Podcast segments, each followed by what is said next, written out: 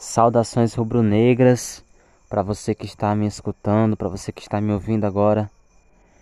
Eu peço que você me siga aqui no que você fique atento, eu vou continuar fazendo mais podcasts.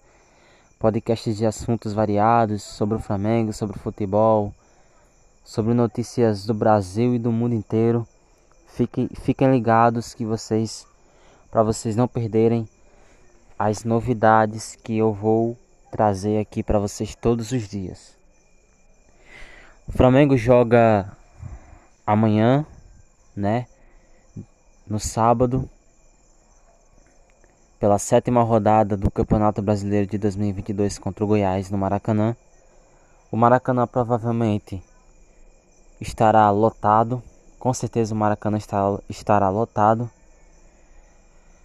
E o Mengão vai é, batalhar para vencer o Goiás. Né? O Goiás que Goiás que eu confesso para vocês que não não não vem não acompanhei, né?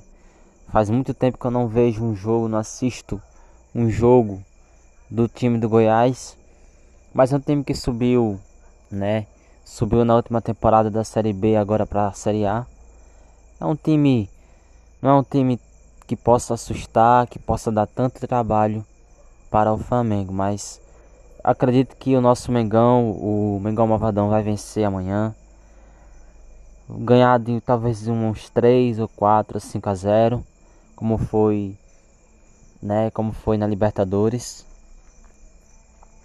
Agora contra a Universidade Católica do Chile. E é isso, é, galera as pessoas não gostam, né? Vamos dizer assim, não 100% da, 100% da torcida inteira do Flamengo é, apoia, gosta do trabalho do Paulo Souza ou, ou quer que ele tenha continuidade é, até o fim do ano ou até o fim do seu contrato vigente com o Flamengo. Eu faço parte dessas pessoas. Eu confesso que eu, eu não tenho confiança no Paulo Souza.